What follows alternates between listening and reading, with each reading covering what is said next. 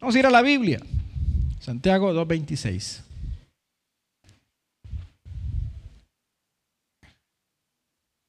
Santiago 2.26. ¿Lo tienen? Pónganse de pie. Dice, porque como el cuerpo sin espíritu está muerto, así también la fe sin obras está muerta. Amén. El cuerpo sin espíritu es un bulto. El espíritu es el que le da vida al cuerpo. Pero dice que la fe que no tiene obras también es un muerto. También es un bulto. Interesante, ¿verdad? Mire, ahí está el cadáver, pero este, el que está dentro es la fe. Una fe. Por eso vamos a hablar esta mañana bajo el tema, un tema bastante coloquial, ¿verdad? Ni chicha, ni limonada. ¿Se entiende eso? ¿Se entiende lo que quiere decir eso? ¿Verdad? Yo quiero que estén atentos a, la enseñanza este día. Va a ser cruel, va a ser dura. Les advierto que este día va a correr sangre en este lugar. ¿Verdad? Pero es por nuestro bien. Cerremos nuestros ojos y oremos. Padre que estás en los cielos. Esta mañana te damos gracias en el nombre de Jesús. Te pedimos, Dios, que nos hables a cada uno de nosotros. Danos la parte que nos corresponde. Permítenos, Dios, poder asimilar lo que vamos a aprender. Gracias te damos en el nombre de Cristo. Amén y amén. Puede tomar su asiento.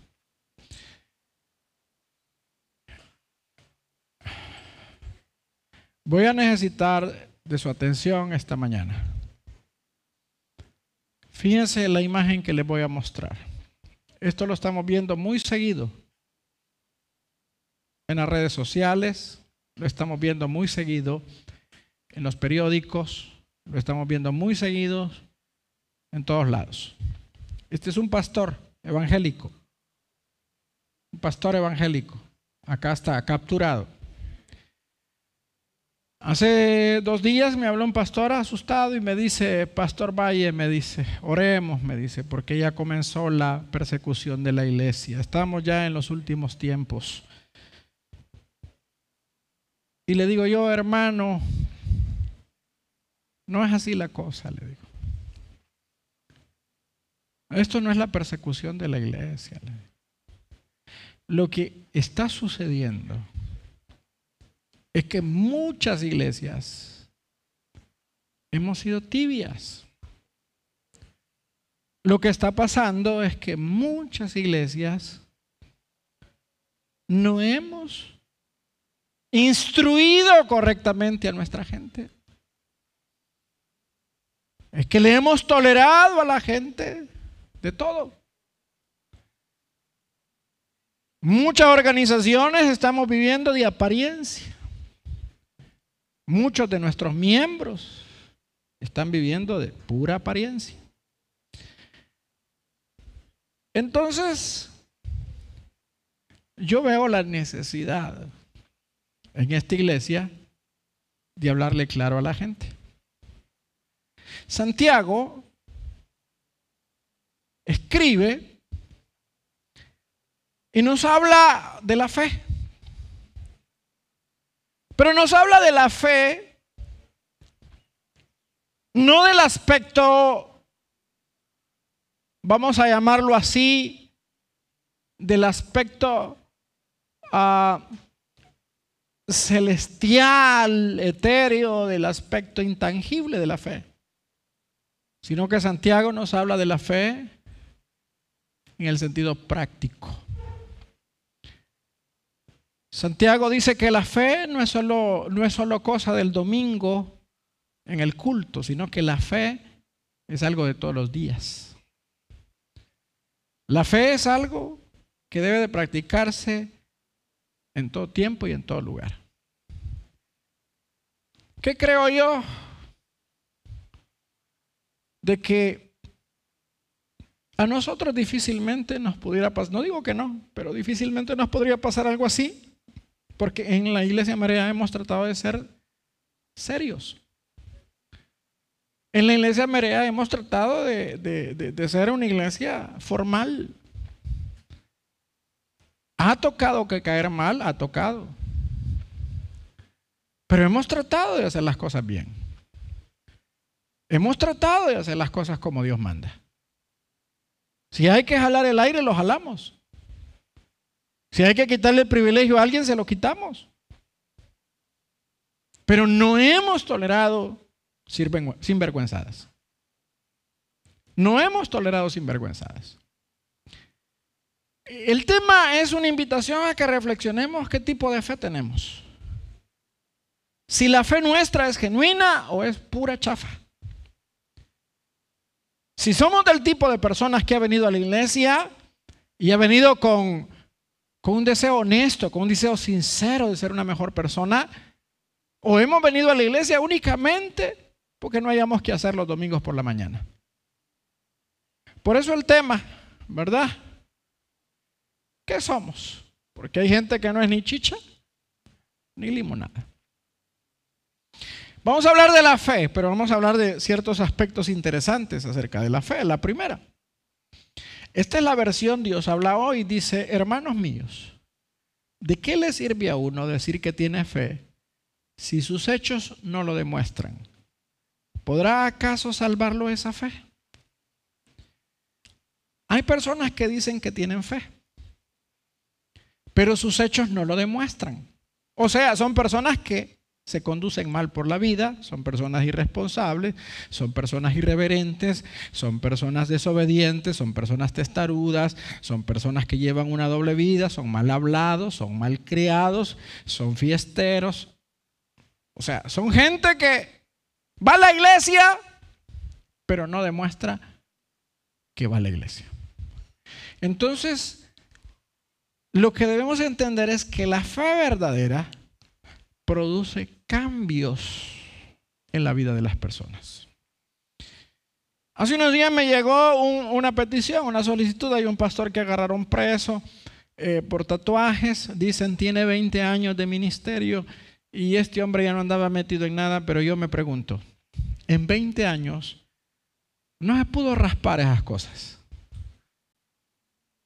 No pudo haber agarrado aunque sea una lija y restregársela. Eso es como que alguien que un día fue homosexual siga guardando las medias, los tacones altos y los vestidos que se ponía. O sea, la Biblia dice que el que está en Cristo es nueva criatura. Las cosas viejas pasaron y todas son hechas nuevas. O sea, si usted dice que tiene fe, pero es mal hablado, usted es una persona indisciplinada. Usted es una persona que todavía le pega a su mujer. Que todavía usted tiene mal carácter en el sentido de que se descontrola. Revise su fe. Por favor, revise su fe. Porque esa fe no le alcanza para salvarse. No es una fe correcta. No es una fe verdadera. Yo no puedo ser chambroso Andar de chambre, de casa en casa, chambreando, inventándole cosas a la gente, metiéndome en lo que no me importa y decir que soy cristiano. Yo no puedo decir que soy cristiano viendo pornografía, yo no puedo decir que soy cristiano teniendo relaciones de adulterio, de fornicación, homosexuales y decir que todavía soy cristiano. Esa fe no sirve. Si usted tiene esa clase de fe, esa no es la fe que salva. Esa fe no le ayuda. Esa fe no le sirve. Lo que le estoy diciendo, hermano, puede parecer duro, pero es necesario que se lo diga. Yo en la iglesia tenemos ya 22 años, vamos a cumplir 22 años como iglesia, de estar como iglesia. Y en la iglesia hemos tratado de ser lo más correctos posible. No le hemos dejado pasar las cosas a la gente. Cuando, ha tocado que disciplinar, hemos disciplinado. Cuando ha tocado que quitar privilegios, se los hemos quitado a la gente. Hemos caído mal, muy mal. Hay gente que todavía me guarda resentimiento porque cometieron pecado, yo los discipliné y se fueron enojados y se fueron resentidos y dijeron que yo era aquí, que yo era allá, pero no me importa. A mí no me importa eso. Yo no estoy aquí para caerle bien a la gente. Estoy aquí para ayudarle a la gente. Así que si usted viene a la iglesia, pero su vida no ha experimentado cambios, usted de verdad no ha nacido de nuevo. Cuando los fariseos llegaron donde Juan a que los bautizara, Juan les dijo, hagan pues frutos dignos de arrepentimiento. O sea que el arrepentimiento produce frutos, frutos visibles, frutos palpables, frutos visibles. Es decir, la persona se nota que es cristiano en su conducta, en su hablar. No es que seamos religiosos, es que somos nuevas criaturas. Somos nuevas criaturas. Así que lo primero, hermano, la fe, la fe verdadera produce cambios verdaderos. Cambios significativos. Si usted no ha cambiado, revise su fe. Número dos, versículo 15, supongamos que a un hermano o a una hermana les falta la ropa y la comida necesarias para el día. Si uno de ustedes les dice que les vaya bien, abríguense y coman todo lo que quieran, pero no les da lo que su cuerpo necesita, ¿de qué les sirve? Aquí está poniendo un ejemplo de lo que pasa cuando nuestras palabras no están así conectadas con nuestros actos. Ah, hay personas que son muy melosas, que son muy, son muy cariñosas, pero se quedan en el plano de lo, de lo, de lo teórico, de lo, de lo superficial, no llevan sus, sus palabras a la acción. Lo quiero mucho. Estoy orando por usted. Son palabras bonitas. Pero es más bonito que le diga, hermano, me contaron que usted no tiene trabajo. Fíjese que eh, con la familia le hemos recogido una bolsita de víveres. ¿Verdad que es mejor? Lo quiero mucho, ayuda, anímicamente. Y usted va para su casa con hambre, pero el hermano me quiere mucho. Pero el otro hermano no me dijo que me quería, pero me recogió una bolsa de víveres. ¿Qué le hace más bien a usted? ¿Las palabras o las acciones? Las acciones.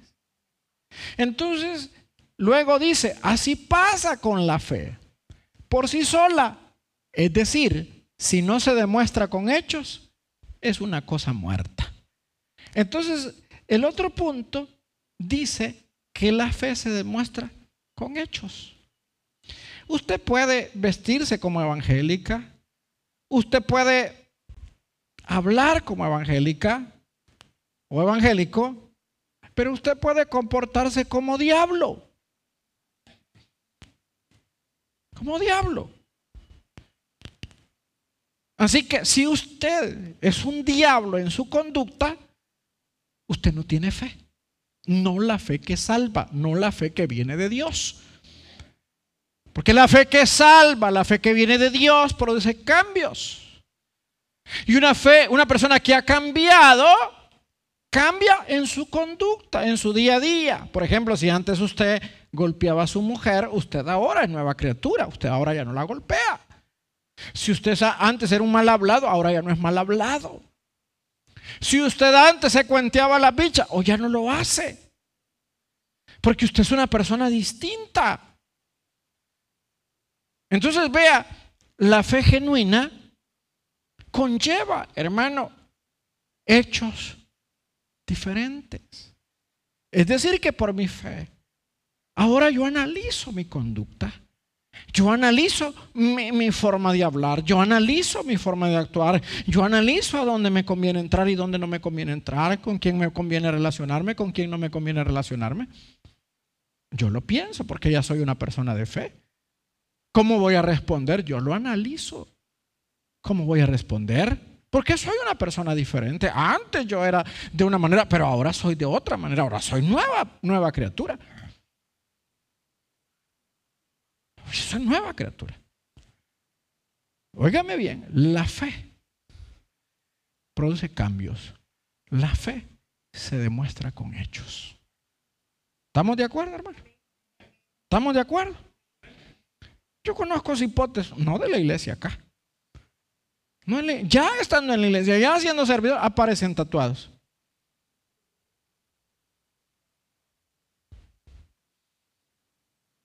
Aparecen tatuados. No es que no haya qué hacer, si no haya que hacer, vaya a evangelizar, hermano. Vaya a evangelizar, vaya, vaya a hablarle de Cristo a otros. Tenemos acá entonces que nuestras creencias deben de ser llevadas a la práctica. Llorar y sacudirse en el culto no sirve de nada si usted es un mal vecino, por ejemplo. Si usted es un mal compañero de trabajo. Si usted es un mal esposo. Si usted es un mal hijo. Vale más la buena conducta fuera de la iglesia que cualquier demostración de poder dentro de la iglesia. Fíjese qué interesante eso. Que vale más la buena conducta que cualquier cosa que usted haga aquí adentro. Vale más la buena conducta afuera. Si usted pidió prestado, pague, hombre. Y si usted pidió prestado para cosas innecesarias, que no son útiles para la vida, mejor no lo haga, hombre. Mejor no lo haga. Hermano, los cristianos debemos de ser buenas personas. Los cristianos debemos ser honestos, los cristianos debemos de ser educados. Un cristiano tiene que ser educado. Yo podría no estar de acuerdo con usted, pero eso no me da, no me da derecho, hermano, a faltarle el respeto. Yo con mucho respeto puedo disentir con usted. Con mucho respeto puedo no estar de acuerdo. Incluso yo puedo tener la razón y usted no, pero con mucho respeto voy a hacer valer mis derechos. Con mucho respeto. Así que no nos equivoquemos, queridos. Quienes están teniendo problemas hoy en día, no digo que no hayan inocentes, claro que sí. No digo que no haya errores, claro que los hay. Y oremos por esos inocentes, y oremos por esos, por esos eh, que, que sacaron terminación, y oremos para que esto no vuelva a ocurrir. Y oremos que Dios nos libre, que si andamos bien delante de Él y nosotros nos andamos portando bien, que nos guarde, que nos cuide. Pero a un desobediente, a un mal, a un mal ser humano, a un asesino, a un, a un perverso. ¿Yo por qué voy a orar por un perverso? Puedo orar para que se arrepienta. Pero nada más. Entonces tenemos acá, hermano, el siguiente punto. Uno podrá decir, tú tienes fe y yo tengo hechos. Muéstrame tu fe sin hechos. Yo, en cambio, demostraré mi fe con mis hechos. Tú crees que hay un solo Dios y en esto haces bien. Pero los demonios también lo creen y tiemblan de miedo. Tú crees que hay un solo Dios y en esto haces bien. Pero los demonios también lo creen y tiemblan de miedo. Esto me recuerda a una frase que leí hoy por la mañana que decía que uno pudiera tener una doctrina tan recta como el cañón de una escopeta y estar tan vacíos de Dios como ese mismo cañón. Usted pudiera estar en la, en la verdad, Usted pudiera estar en la iglesia verdadera, usted pudiera estar en la iglesia de la sana doctrina. Mire, si hasta los demonios tienen una doctrina correcta con respecto a Dios. Dicen, dice que los demonios creen que hay un solo Dios. Y hasta tiemblan los demonios. El problema es que no dejan de ser demonios. O sea, tener la doctrina correcta, estar en la iglesia correcta, no significa que yo soy una persona correcta. Por eso una persona que tiene la fe verdadera, hermano, es una persona que se conduce de una manera correcta, porque es una persona reverente. tiene que ser reverente. Pero para eso tenemos al Espíritu Santo. Los que hemos nacido de nuevo tenemos al Espíritu Santo. Tenemos que ser correctos. Tenemos que andar correctamente. Yo no necesito que me anden como, como eh, arriando para, que, para, para, hacer las cosas. Yo, yo ya sé lo que tengo que hacer. Yo, por ejemplo, soy pastor, esta es una iglesia independiente, eso significa que no dependemos de otra iglesia. No tenemos autoridades encima de nosotros. No hay un pastor que esté arriba eh, fiscalizándome. No hay un pastor que esté arriba pidiéndome cuentas. Ahora, hablando en el sentido humano, claro que tenemos al Señor. Ahora bien, nosotros somos una iglesia independiente, pero en su momento hemos tomado las precauciones, por ejemplo, en lo financiero. En lo financiero hemos tomado las medidas, las precauciones, y por iniciativa mía, no vaya a creer que es una cosa que me la han impuesto, no iniciativa mía, de que yo no toco dinero. Yo no toco dinero. Si usted me pregunta, pastor, ¿cuánto tenemos ahorita? No sé. ¿Cuánto entra? No sé. Y, la llave no la tengo. ¿Y cuánto le dan a usted para que guarde? No lo guardo yo. No lo guardo yo. Es iniciativa mía. Porque yo sé lo que es el dinero, es una tentación. Y muchos se han extraviado por causa del dinero.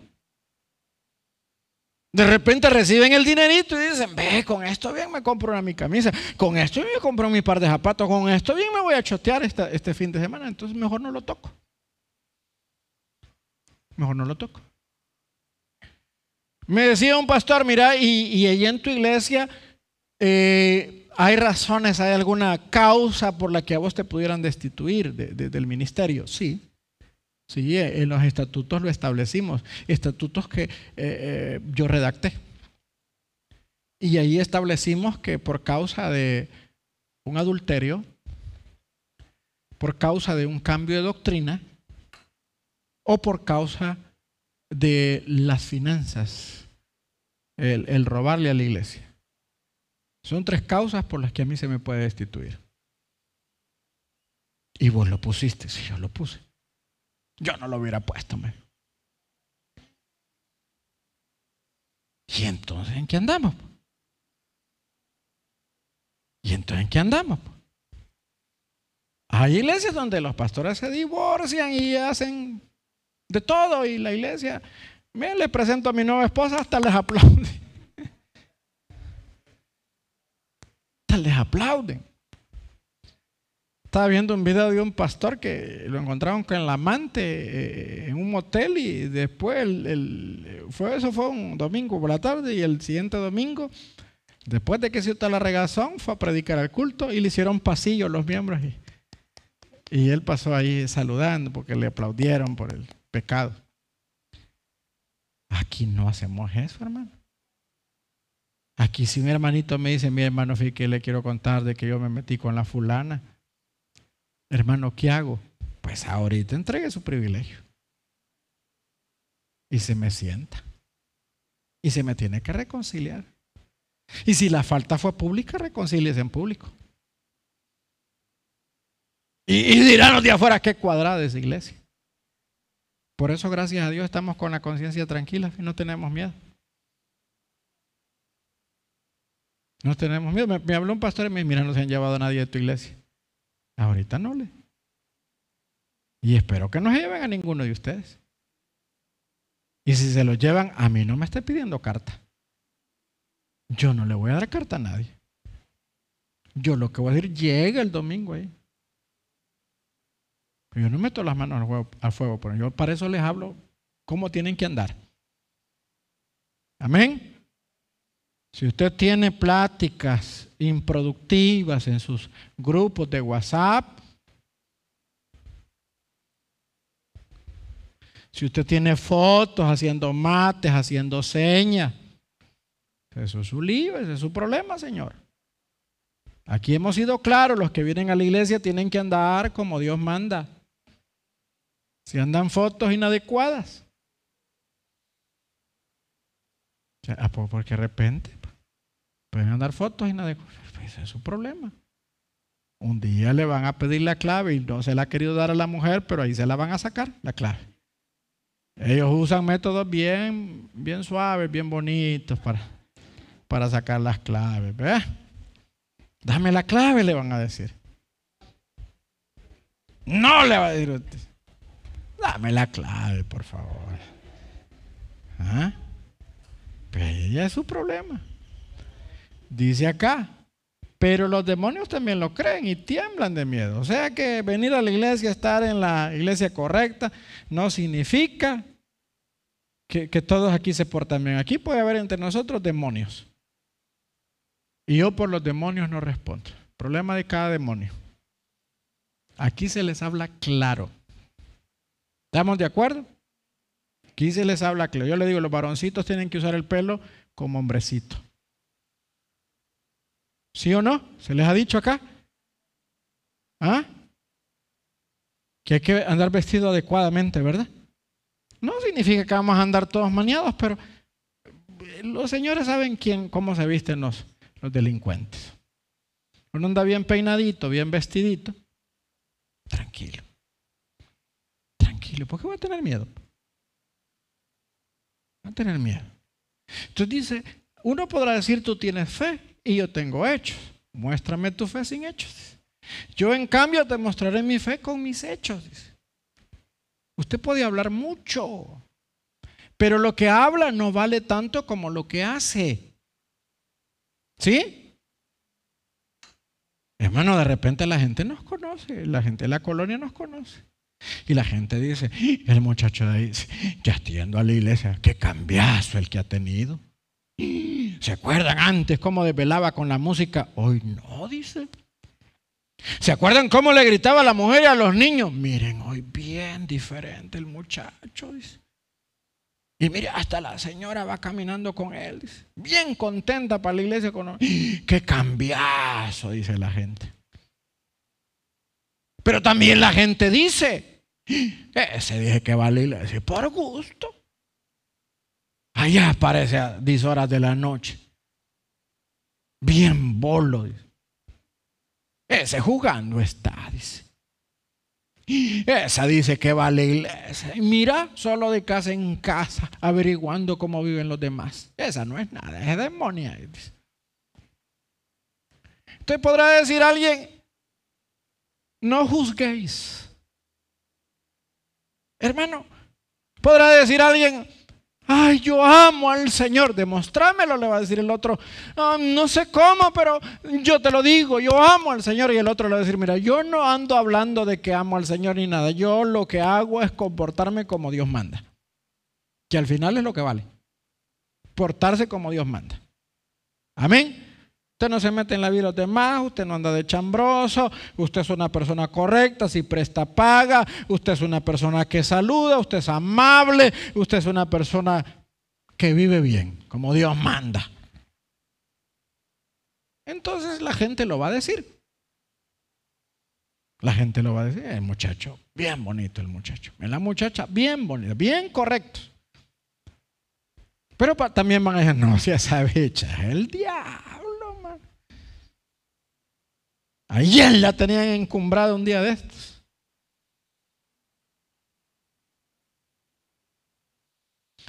Número 3. Dice, versículo 20, sigo con la Dios habla hoy.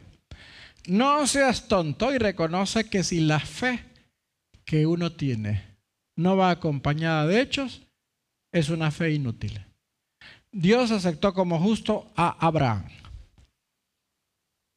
nuestro antepasado, por lo que él hizo cuando ofreció en sacrificio a su hijo Isaac.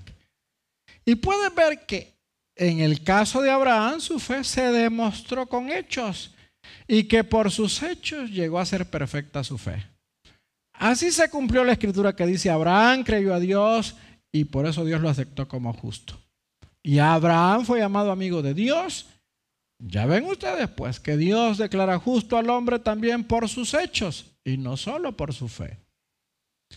A Dios le impresionan los hechos más que las palabras.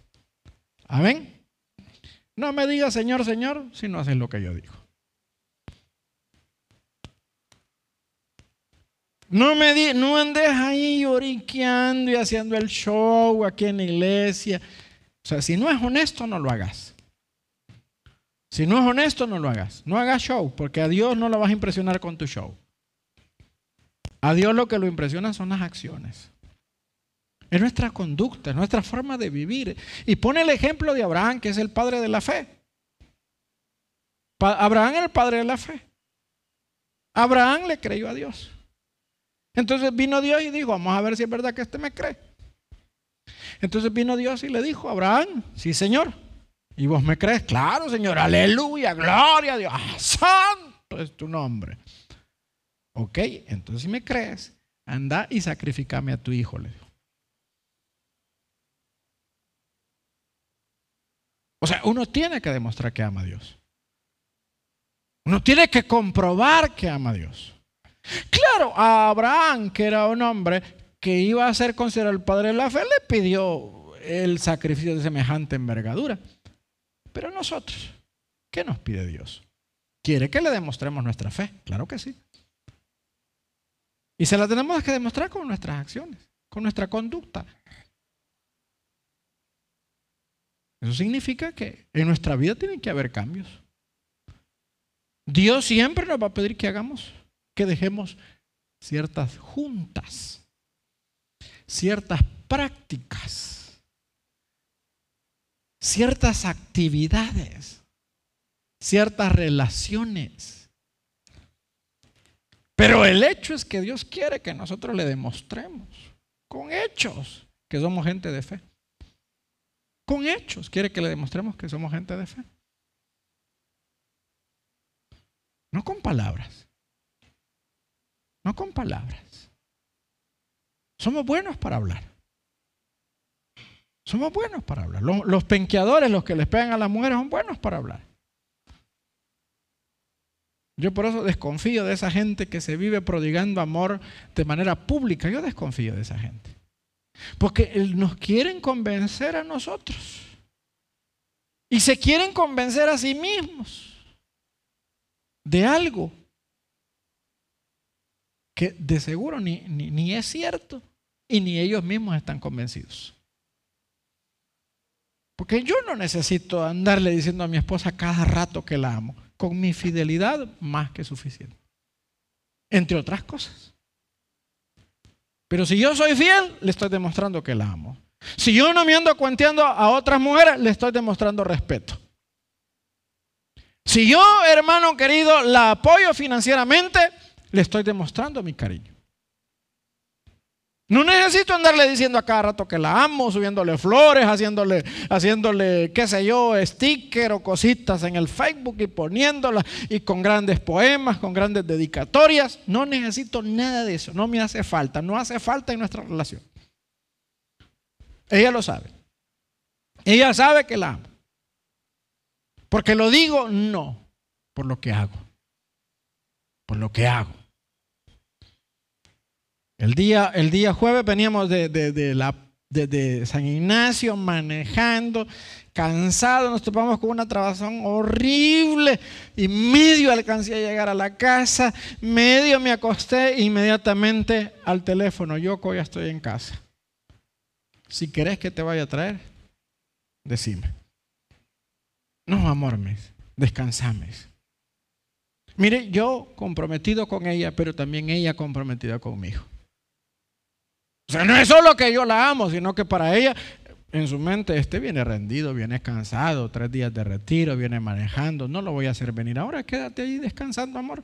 Pero de mi parte había la intención de la tres, pero yo quería porque estaba rendido, pero quería porque la amo, pero ella me ama y repose, hijo. Descanse. Eso es el amor, el amor son esos detalles.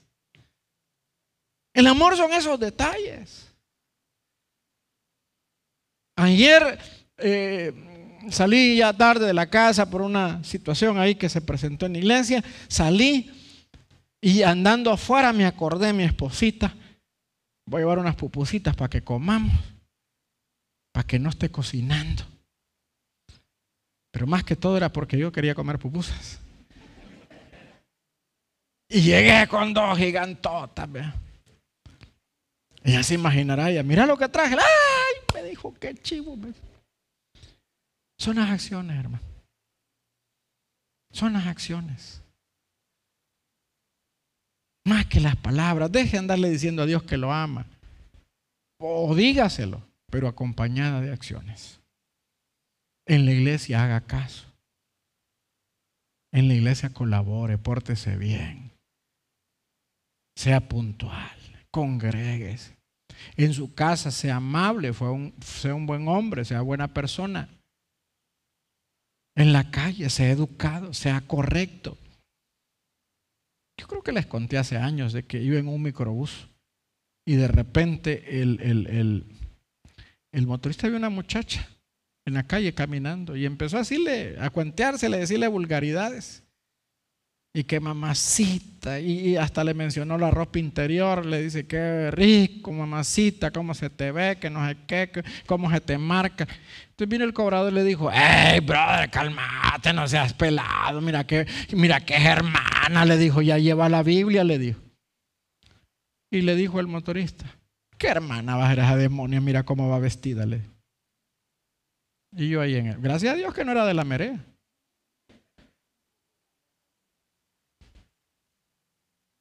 Yo me quedé, ah, terrible, dije. Terrible. ¿Qué, ¿Qué, hermana va a ser ese diablo? Le dijo. O sea, si ni convencemos a la gente de afuera, vamos a convencer a Dios con nuestra conducta. Y eso aplica también para los varones. Porque también los varones, hay varones que pintan el pelo, se depilan las cejas.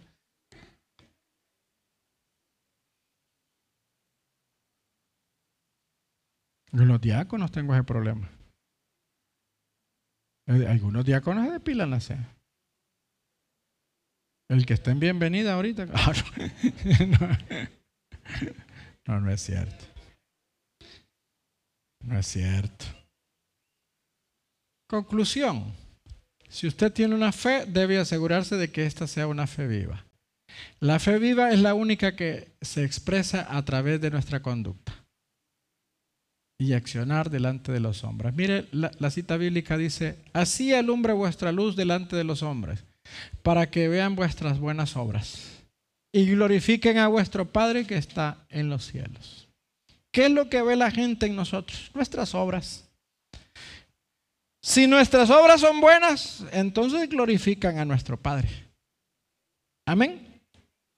Si no son buenas, blasfeman contra Él.